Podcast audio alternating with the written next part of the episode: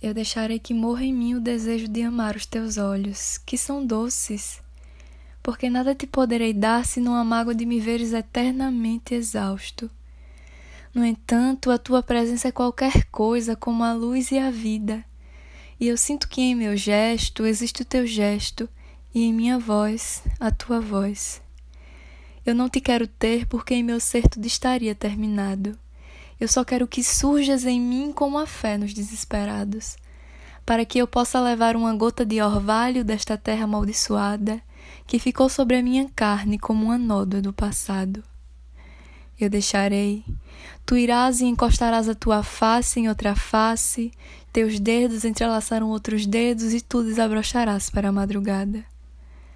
Mas tu não saberás que quem te colheu fui eu, porque eu fui o grande íntimo da noite, porque eu encostei minha face na face da noite e ouvi tua fala amorosa. Porque os meus dedos entrelaçaram os dedos da névoa suspensa no espaço, e eu trouxe até mim a misteriosa essência do teu abandono desordenado.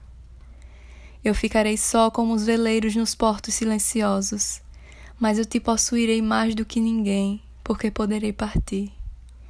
E todas as lamentações do mar, do vento, do céu, das aves, das estrelas, serão a tua voz presente, a tua voz ausente, a tua voz serenizada.